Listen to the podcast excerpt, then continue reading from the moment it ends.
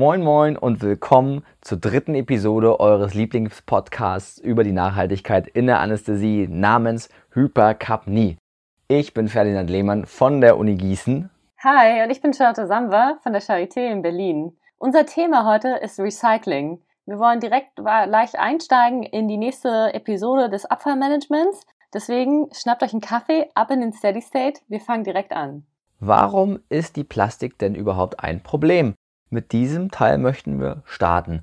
Und natürlich geht es beim Recycling nicht nur um Plastik, aber es ist doch der Anteil des recycelbaren Materials, der uns letztlich am meisten Probleme bereitet. Denn es ist so, wir haben bisher pro Kopf weltweit, pro Mensch ungefähr eine Tonne Müll produziert. Denn 8 Milliarden Tonnen Plastik wurden bisher produziert in der Welt. Und davon ist das meiste ja mittlerweile natürlich schon auf dem Müll gelandet. Wir müssen uns langfristig ja schon mal überlegen, was wir damit machen. Drei verschiedene Möglichkeiten eröffnen sich uns.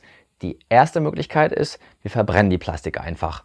Hm, erscheint ja auch gar nicht so unlogisch, denn Erdöl haben wir ausreichend zur Verfügung und das Erdöl brauchen wir, um die Plastik herzustellen. Anstatt dass wir es erst direkt in unseren Verbrennungsmotor schmeißen und verbrennen, können wir es ja auch mit dem Zwischenschritt über Plastiktüte machen. Das ist allerdings insofern ein Problem, als dass wir wiederum, wenn wir die Plastik verbrennen, wieder Treibhausgase produzieren. Die Treibhausgase führen wieder weiter zur Klimaerwärmung. Die Klimaerwärmung lässt die Polkappen schmelzen. Die Meeresspiegel steigen an und wir haben immer weniger Platz auf der Erde für immer mehr Menschen. Natürlich ist es wiederum für die Reichen weniger problematisch, als es für die Armen ein Problem ist. Die Nahrungsmittel müssen erst wieder produziert werden auf weniger Fläche, Ökosysteme kippen weiterhin und es sterben auch wieder die Arten aus.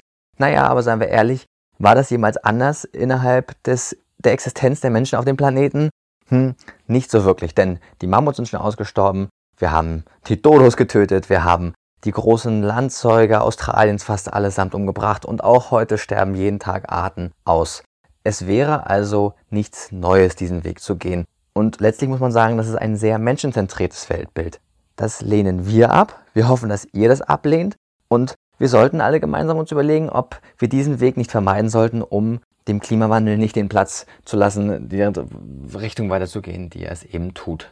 Nun, was ist eine alternative Möglichkeit? Beispielsweise könnten wir den Plastikmüll auch deponieren. Das passiert aktuell mit dem allermeisten Plastikmüll. 80 Prozent weltweit werden einfach auf Deponien untergebracht. Und es ist nicht so, dass die irgendwo hingelegt werden und es wächst Gras drüber und es kann in Vergessenheit geraten. Nein, es ist nämlich so, dass ein relevanter Teil der Plastik im Müll landet. Und das sieht nicht nur auf Selfies ziemlich doof aus, wenn der Strand voller Müll ist. Es hat auch ziemlich heftige Probleme für alle Lebe äh, Wasserlebewesen. Beispielsweise natürlich naheliegend die makroskopischen Probleme. Tiere essen die Plastik, halten es vielleicht für eine Qualle, weiß ich, warum die die Dinger essen, und verhungern mit vollem Magen. Ja, sterben also aus. Sie verknüllen sich darin, sie verheddern sich, die großen Lebewesen haben also Probleme mit der Plastik. Nochmal verschärfter wird es, wenn man sich die Kleinstlebewesen anguckt, denn die Plastik wird natürlich nach und nach im Meerwasser zerschreddert zu Mikroplastik. Auch die wird aufgenommen, allerdings mit der Problematik, dass diese Mikroplastik letztlich Giftstoffe akkumuliert. Die Oberfläche führt dazu, dass einfach sowas wie Dioxine und DDT und was weiß ich nicht alles dort an der Oberfläche haftet, in den Kleinstlebewesen landet und die damit Probleme haben. Auch ist es eine Spitzenoberfläche für Biofilm. Bakterien können also eine flotte Reise um die Welt auf Mikroplastikpartikeln antreten und in plötzlich ganz anderen Ökosystemen landen.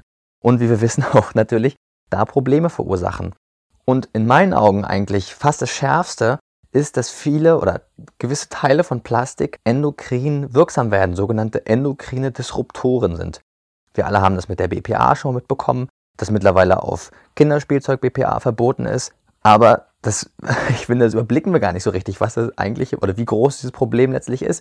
Endokrine Fachgesellschaften warnen davor umfangreich, dass es nicht nur BPA, sondern auch andere endokrine Disruptoren in Assoziation mit Plastik gibt. Und die führen beispielsweise dazu, dass ein endokrines Mimikry mit Estradiol, also zu Estradiol-Wirkungen durchgeführt wird und da gute Hinweise darauf bestehen, dass durch BPA und andere dieser Disruptoren letztlich die äh, Inzidenz von hormonassoziierten Krebserkrankungen ansteigt, dass die Fertilität der Menschheit abnimmt. Das ist alles ganz schön abgefahren und irgendwie möchte ich eigentlich nicht unbedingt, dass das so ungehemmt weitergeht, sondern dass sich über solche Sachen auch Gedanken gemacht wird.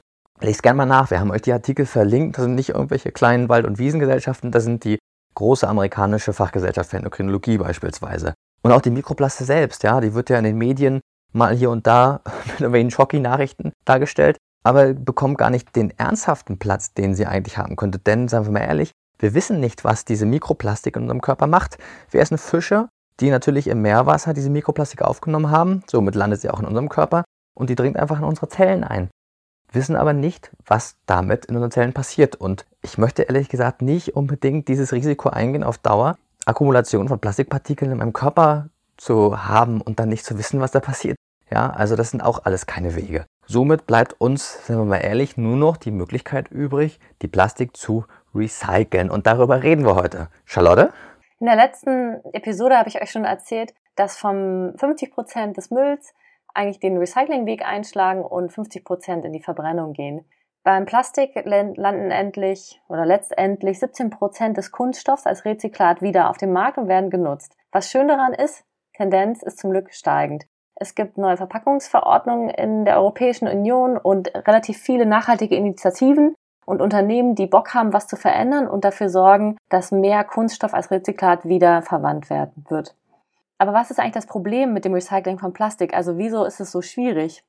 Es geht meistens schon damit los, dass das Plastik via Infrarotscanner aufgeteilt wird und äh, getrennt wird und dann dem Recycling zugeführt wird. Ist das Produkt aber bedruckt oder besteht aus verschiedenen Verbundstoffen, ist diese Erkennung gestört und die Produkte werden einfach raus, rausgepustet letztendlich, also werden ausgeschlossen aus dem Recycling und gelangen, gelangen dann doch in die Verbrennung.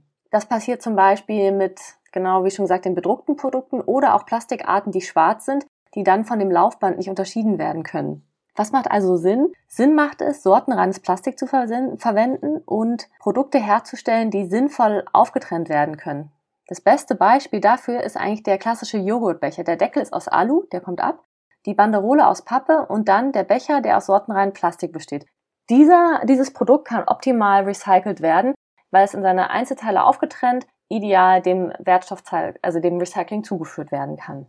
Letztendlich sollten wir im Krankenhaus genau das Gleiche machen. Wir machen da nicht irgendwas Geheimnisvolles und es gibt irgendwie ein Krankenhausinstitut für Recycling, sondern wir müssen einfach den Krankenhausmüll oder den Müll, den wir im Krankenhaus produzieren, genauso trennen ähm, wie unsere Siedlungsabfälle. Weil die Entsorgung meistens einfach durch die lokale Entsorgungsfirma, also zum Beispiel in Berlin der BSR, durchgeführt wird und gar nicht irgendwie durch eine besondere Firma. Und das Coole ist, 90 Prozent des Mülls, der im Krankenhaus entsteht, ist ja mit Haushaltsabfällen vergleichbar. Wenn wir jetzt in den OP-Bereich und in die Anästhesie gucken, 25 Prozent des gesamten Abfalls im OP ist recycelbar und im Anästhesiebereich sogar 60 Prozent. Das ist super cool und das sollten wir nutzen als Chance, um möglichst viele, viel von unserem Müll dem Recycling zuführen zu können. Wenn ihr mal an euren Arbeitsplatz denkt, welche Teile des Mülls werden denn recycelt? Super easy zu recyceln sind Papier und Karton, dann eben Plastik, die Gläser, die Batterien dann aber auch sowas wie Druckerpatronen, der Elektroschrott, äh, Elektroschrott und Metalle. Klar, da braucht man viele Berufsgruppen für und man braucht auch einen Plan und darüber wollen wir jetzt eigentlich miteinander sprechen. So ist es. Wir brauchen einen Plan und dieser Plan ist nicht einfach als ein übergeordneter Weg, der auf alle Krankenhäuser passt zu sehen, sondern wir wollen euch einen Vorschlag machen. Und der reiht sich ein in verschiedene andere Konzepte. Es gibt von der ASA beispielsweise einen Weg. Es gibt auch von der Nachhaltigkeitskommission der DGAI ein Toolkit in Entwicklung und Veröffentlichung. Letztlich wollen wir euch eine Variante an, den, an die Hand geben, die ihr euch versuchen könnt, in eurem eigenen Haus anzuwenden. Ja, Schritt 1. Checkt erstmal die Lage. Geht in den OP und findet mal heraus, was eigentlich mit eurem Abfall passiert. Am besten weiß es meistens die OP und die Anästhesie-Pflegeleitung. Wird vielleicht schon recycelt? Gibt es vielleicht auch schon Recycling-Konzepte? Wird Müll vielleicht recycelt, bevor die Patientinnen und Patienten überhaupt in den Saal kommen? Was passiert eigentlich mit den Batterien, den Glasflaschen und der Kartonage? Ähm, meistens gibt es in den Kliniken, also generell in den Krankenhäusern, eben einen Abfallbeauftragten oder einen Umweltbeauftragten, der einen Recycling- oder Müllmanagement Plankonzept eben ausgearbeitet äh, hat. Mit dem könnt ihr euch zusammensetzen oder mit dieser Person und eben schauen, was für, an, also was für bestehende Strukturen gibt es denn schon überhaupt. Dann kann man auch herausfinden, welche lokale Müllverwertungsunternehmen eben sich dem Abfall eurer Klinik annehmen und was die zum Beispiel vielleicht auch für Besonderheiten mitbringen. Und dann, klar, muss man eben auch einmal mit der Hygiene gegenchecken, gibt es irgendwelche Komplikationen, gibt es irgendwelche speziellen Anforderungen noch an den Müll, der bei euch in der Klinik entsteht. Wenn ihr dann die Lage gecheckt habt, einen Überblick darüber habt, was an eurem Haus denn schon so läuft, dann wird es Zeit, ein Konzept zu entwickeln. Denn ihr müsst euch fragen, was habe ich eigentlich vor? Möchte ich bloß über die Anästhesie sprechen oder möchte ich gleich den ganzen OP-Trakt angehen? Möchte ich nur einen Teil der Abfallarten recyceln oder möchte ich gleich die komplette Palette umsetzen? Und bevor ihr damit mit einem, bevor ihr mit einer Idee zu eurer Leitungsebene geht, solltet ihr das Konzept auch möglichst schon in irgendeiner Form differenzierter aufgestellt und in den Kontext eingeordnet haben. Denn es ist allemal besser, dort anzukommen und nicht einfach zu sagen, hey Chef, ich würde das gerne recyceln, sondern wenn ihr schon Ideen habt, wie es konkret umgesetzt werden soll, wenn ihr schon die Verbesserungsvorschläge zu einer, einem Ablaufplan aufgestellt habt, wenn ihr beispielsweise auch Studien dazu zitieren könnt, die zeigen, dass das, was ihr da vorschlagt, einen positiven Effekt und einen Nutzen hat. Deswegen überlegt euch, was ihr alles umsetzen wollt, wenn ihr eben bereits die Lage gecheckt habt. Und ihr werdet ein paar Bausteine zusammenfügen müssen, um dieses Konzept vorzustellen. Beispielsweise, ihr könnt über die Glasflasche nachdenken. Glasflaschen lassen sich prima einfach in einem kleinen Behältnis, beispielsweise wie ähm, einem, einem Spitzabwurf, den ihr ohne Deckel an den Narkosewagen hängt, sammeln, als kleines Subdepot. Dann am Ende des Tages, wenn ein paar Glasflaschen drin sind, könnt ihr dann ein zentraleres Depot bringen und führt sie dann letztlich zusammen zu einer Verwertung. Glasflaschen sind einfach und gut zu recyceln und sind vor allem nichts, was groß zu sinnvollen Verbrennen in einer Verbrennungsanlage zur Wiedergewinnung von Energie und Wärme beiträgt. Deswegen einfache Intervention, gut zu sammeln und sie landen nicht sinnlos im Schafabwurf oder im Verbrennungsmüll. Genau, das gleiche könnt ihr auch mit den Batterien angehen. Batterien haben wir überall, die gibt's in TOF-Geräten, in den Schmerzpumpen, in Laryngoskopgriffen. Die könnt ihr einfach auch an der zentralen Sammelstelle, zum Beispiel im Aufwachraum oder wenn ihr eine zentrale Einleitung habt, einfach in einer Box sammeln und wenn die voll ist, geht die letztendlich genauso ins Recycling wie auch die Batterien, die wir zu Hause nutzen und an der Sammelstelle abgeben. Als nächstes geht es zur Plastik. Und die Plastik ist wahrscheinlich das Größte, was ihr erreichen könnt, wenn ihr die recycelt. Denn insgesamt sind ungefähr 80 Prozent des entstehenden Plastikmülls schon entstanden, bevor der Patient überhaupt in den Saal fährt. Und aus Hygiene, Hygieneaspekten kann es sehr sinnvoll sein, das schon zu sammeln, bevor eine Kontaminationsmöglichkeit, ergo dem, der Anwesenheit des Patienten, besteht. Also stellt einfach einen Plastiksammelbehälter, nachdem ihr das natürlich mit der Hygiene abgecheckt habt und den nachfolgenden Verwertungsinstituten, stellt einen Plastikmülleimer bei euch in den Saal, sammelt alles, was beispielsweise beim Öffnen von ZVK-Sets, von, von Spritzen, die aufgezogen werden, alles, was da entsteht, und sammelt das zentral in einem Abfallbehälter.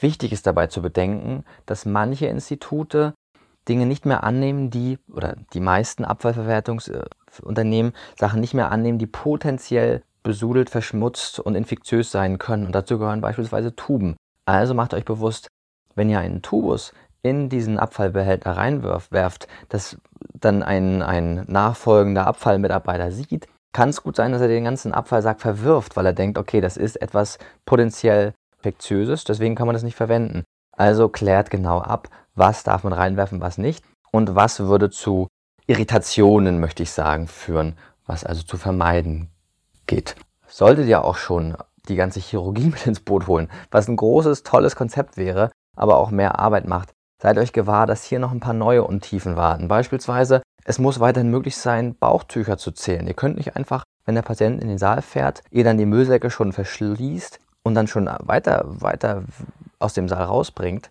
dass dann auf einmal ein Bauchtuch fehlt und die Zählung nicht mehr möglich ist, weil der Müll einfach schon weg ist. Ja? Macht euch bewusst, was ihr davor habt, aber setzt es um und denkt darüber nach und redet mit eurem Team darüber. Da kommen richtig tolle Sachen daraus. Gerade bei den sterilen Verpackungen ist ein unglaubliches Potenzial, Plastik zu recyceln, weil eigentlich alles, was steril eingepackt ist, besteht aus Plastik. Auch diese Sachen, die aussehen, als wäre es so blaues Papier oder irgendwie weißes Papier, meistens ist diese sterile Verpackung, das ist eigentlich immer Plastik und es kann immer recycelt werden. Und das bringt uns eigentlich auch schon zum nächsten Punkt, nämlich Papier und Pappe. Die fallen zwar nicht in so großer Menge an wie die Plastik, aber trotzdem haben wir ganz viele Punkte, Produkte, die in Pappe und Kartonage geliefert werden. Das sind unsere Medikamente, das sind Handschuhboxen, Da gibt's viele Sachen, die in Papier gebracht werden, wahrscheinlich gar nicht so direkt im OP-Saal, sondern durch die Anästhesiepflege vorher schon wenn das Lager bestückt wird, das wird fast alles in Pappkartons geliefert und auch die kann man einfach sammeln und dann letztendlich dem Recycling zuführen. Und da muss man sagen, kleines Bonbon. Für Altpapier gibt es auch eine kleine Rückvergütung für die Kliniken, wenn das an die Recyclingfirmen abgegeben wird. Und als kleinen letzten Punkt, den wir noch haben, ist es auch möglich, Speisereste einzeln zu sammeln. Ihr könnt auch einfach in, eurer, in eurem Aufenthaltsraum nicht bloß einen einzelnen Müllsack, wo alles gemeinsam reingeschmissen wird, hinstellen. Ihr könnt auch einfach einen kleinen Abfallbehälter für Speisereste machen, damit das dann in eine Kompostierung geht und nicht einfach nur verbrannt werden muss. Auch das sind Möglichkeiten zum Recycling, auch das kann genutzt werden. Vielleicht habt ihr noch mehr Ideen, was alles recycelt werden kann im OP-Bereich. Schreibt uns gerne. Ihr findet uns auf hypercapni.com. Ihr könnt auf hypercapni.gmail.com uns eine Nachricht schreiben. Wir versuchen es einzubauen, mit euch darüber zu reden und freuen uns über euer Feedback. Und somit ist erstmal unser Konzept für den Moment fertig. Wir haben verschiedene Bausteine zusammengeführt an Dingen, die wir recyceln können und stellen es unserer Leitungsebene vor. Was passiert als nächstes, Charlotte? Ja, im dritten Schritt braucht ihr eigentlich die Unterstützung eures Teams. Je nachdem, wie groß ihr das Projekt auffahren wollt, also nur Anästhesie oder ganze OP, muss man jetzt die Leitungsebene des Krankenhauses ansprechen und die besprochenen Konzepte eben vorstellen und sich absegnen lassen. Je nachdem, eben mit der Anästhesiepflege nur oder aber auch dem OP-Management der chirurgischen Klinik, den Reinigungskräften und den Abfallverantwortlichen. Ihr müsst mit allen reden und ihr werdet euch freuen, das haben wir gemerkt. Richtig viele Leute haben Bock, was zu machen und ihr werdet viel Rückenwind bekommen und auch viel Unterstützung. Im Schritt 4 geht es darum, eigentlich noch mehr Rückenwind zu bekommen. Denn was ganz wichtig ist, ihr solltet vorher und nachher eure Müllproduktion messen. Ihr solltet Müllaudits durchführen.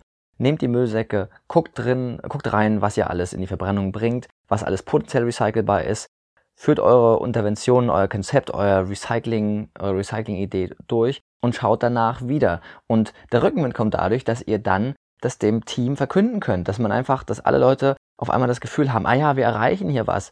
Und dadurch generiert ihr ja Adherenz dazu. Wenn ich jetzt in den Laden gehe und mal keine Plastiktüte kaufe oder einfach meinen Abfall auf Arbeit in irgendeine Tonne reinwerfe, es hat null Konsequenz. Wenn ich aber sehe, dass wir als Team etwas gemeinsam geschafft haben und mir das auch wieder gespiegelt wird, bin ich doch umso mehr bereit dazu, dem auch zu folgen und letztlich weiterzumachen und vielleicht sogar weiterzugehen und noch mehr, noch mehr zu recyceln. Und das schafft ihr wahrscheinlich mit Schritt 5, wenn ihr eure Recyclingpläne kommuniziert. Bis jetzt haben wir davon gesprochen, dass eben die Leitungsebenen und so ähm, informiert werden müssen und mit denen es abgesprochen werden muss. Aber letztendlich muss eben das ganze Personal mit an Bord sein und das Konzept kennen, um es umsetzen zu können. Wie erklärt man jetzt den Leuten, dass sie recyceln sollen? Man kann Vorträge halten, es können Poster aufgehangen werden zur Mülltrennung, ihr könnt ein E-Learning machen, ihr könnt einfach so mit jedem quatschen, je nachdem wie groß eure Klinik ist. Ihr könnt aber auch zum Beispiel die Recyclingbehältnisse besonders äh, kennzeichnen. Da können wir die Sticker ins Spiel. Da kann man nette Bilder draufkleben, um klar zu machen, was da reingehört und was nicht. Da gibt es super viele Ideen, die man machen kann und äh, wie man eben alle mit ins Boot holen kann und das Personal ja, informieren kann. Und letztlich der letzte Schritt wird sein, dass ihr nachbessern müsst. Denn kein Konzept wird jemals perfekt sein. Und damit müsst ihr rechnen. Macht euch nichts vor, seid nicht enttäuscht, sondern Nehmt es als Möglichkeit, noch besser zu werden darin. Es gibt eine Menge Sachen, die schiefgehen können. Ich habe es vorher schon erwähnt mit den Tuben, die unklar infiziert irgendwo gelandet sein könnten und dann der ganze Müll nicht recycelt werden kann mehr, sondern verbrannt wird. Vielleicht ist es noch nicht so ganz durchgedrungen im Team, wo was wie recycelt werden kann. Vielleicht ist es nicht gut kommuniziert. Vielleicht sind die ganzen Behältnisse nicht gut aufgestellt. Vielleicht sind eure Audits nicht perfekt gewesen. Vielleicht holt ihr euch noch Unterstützung von lokalen Gruppen von Health for Future. Vielleicht gibt es ein paar Studenten, die euch helfen wollen und deine Hausarbeit im Studium über euren Müll schreiben wollen. Bessert nach, fragt euch, was noch möglich ist und holt euch Unterstützung, denn das wird am letzten Ende dieses Konzept erst zum Erfolg bringen. Die Offenheit und schöne Fehlerkultur. Genau, sprecht mit euren Kollegen, fragt, was deren Schwierigkeiten mit eurem Konzept ist, was die auch für Ideen oder Zweifel haben und dann könnt ihr einfach nachbessern. Was kann denn unsere adäquate Mülltrennung überhaupt erreichen? Dieser Abschnitt soll euch auch noch ein bisschen Motivation bringen, Konzepte zum Recycling umzusetzen, denn es profitieren alle dabei. Es gibt viele gute Hinweise darauf, dass eine Menge Geld eingespart werden kann innerhalb von einem Krankenhaus. Krankenhausverwaltungen werden natürlich mit Handkurs solche Konzepte nehmen und werden natürlich sehr interessiert daran sein, sowas umzusetzen. Natürlich ist es alles vor allem aus, aus Umweltgründen, aus ökologischen Gründen. Doch fast immer kommen auch ökonomische Vorteile damit herum und dementsprechend wenig Gegenwind müsst ihr eigentlich erwarten, solange ihr ein passendes und schlüssiges Konzept aufstellt. Und die Logik dahinter springt er natürlich an, denn gefährlicher Abfall, ja, also alles, was in Schafabfälle kommt, alles, was infiziert ist, etc., etc., alles, was falsch da reingeworfen wird, alles ist sehr, sehr teuer. Da sind im Grunde, wir haben ein paar Zahlen rausgesucht, auch wenn die nicht für überall stimmen, aber im Grunde kostet es mehr als 700 Euro pro Tonne Entsorgung von gefährlichen infektiösen Abfällen, die zu entsorgen. Der Hausmüll aber, aber somit, also im Grunde der normale Abfallsack im OP, da sind es nur 130 Euro pro Tonne Entsorgung. Ja, das ist erstmal die richtige Sortierung als Schritt. Und dann das Recycling, was letztlich fast nichts kostet. Ja, der gelbe Sack wird kostenlos abgeholt und kostet nur wenig, wenig Obolus, um im Grunde die Strukturen zu wahren. Und Batterien und Pappe und all sowas, wie gesagt, das kann sogar teilweise noch ein bisschen Rückvergütung bringen. Und dementsprechend sind das für Krankenhausverwaltungen super Wege, um ein bisschen Geld einzusparen und natürlich das wieder in die Personalentwicklung und äh, sonstiges reinzubringen. Haha. Uns geht es dabei jetzt nicht um die Kohle, sondern um die CO2-Emissionen. Und da ist wichtig zu wissen, jeder Abfall, der nicht verbrannt wird, spart CO2-Emissionen ein. Gefährliche Abfälle werden bei sehr hohen Temperaturen verbrannt und haben eine positive CO2-Bilanz. Jeder Müll, der aber recycelt wird, spart sowohl den Anteil der CO2-Emissionen ein, der entstehen würde, weil man ihn verbrennen würde. Beim Plastikmüll sagt man, pro Tonne Plastik, der verbrannt wird, entsteht mindestens eine Tonne CO2. Man spart also diese eine Tonne schon mal ein, plus die Energie, die man spart, wenn dieses Material eben neu hergestellt werden müsste. Das ist bei der Plastik auch 85 Prozent. Und somit kommen wir schon zum Abschluss unserer heutigen Episode. Und man muss sagen, nobody said it was easy. Es ist nicht ganz einfach, ein komplettes, sinnvolles, wertstoffverwertendes Recycling-System im Krankenhaus zu etablieren.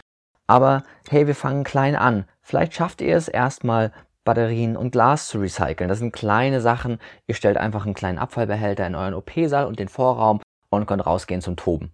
Wenn ihr aber euch dem Mammutprojekt Recycling von Plastik und Pappe stellen wollt, dann könnt ihr im Krankenhaus das, ich zitiere, Single Most Massive Thing erreichen im Rahmen des Müllmanagements innerhalb der Krankenhauswelt. Und wenn ihr dann haufenweise CO2-Emissionen und haufenweise Geld für eure Abteilung gespart habt und eigentlich alle ringsherum schon total glücklich sind, dann weitet ihr das ganze Konzept noch auf den ganzen OP-Saal und nicht nur die Anästhesie aus und dann die ganze Welt. In Zukunft wird es bestimmt auch noch weitere tolle Neuerungen geben im Rahmen des Umgangs und des Recyclings mit Müll, aber wir können uns auf die natürlich nicht verlassen. Wir wollen bloß ein paar kleine Sachen erwähnen. Beispielsweise Entwicklungen von kompostierbarer Plastik, die über diese Pseudoplastiktüten, die im Kompost landen können, hinausgeht. Da gibt's auch wirkliche Möglichkeiten von biodegradable Plastics. Mal schauen, was da in Zukunft kommt. Und auch gibt's Bestrebungen, dass beispielsweise Einweginstrumente, die wir aktuell einfach so wie sie sind, in den Müll schmeißen. Ja, ihr kennt das, die Einmalbronchoskope, was da alles an Elektronik etc. drin steckt. Das wird ja einfach alles verbrannt. Da gibt es Bestrebungen, das zu sammeln und dann zum Hersteller zurückzuschicken, damit er das wieder auseinanderpopeln kann und ein neues Produkt draus machen kann. All das sollte mal irgendwann möglich sein, aber es war nicht heute so und es wird vielleicht auch nicht morgen der Fall sein.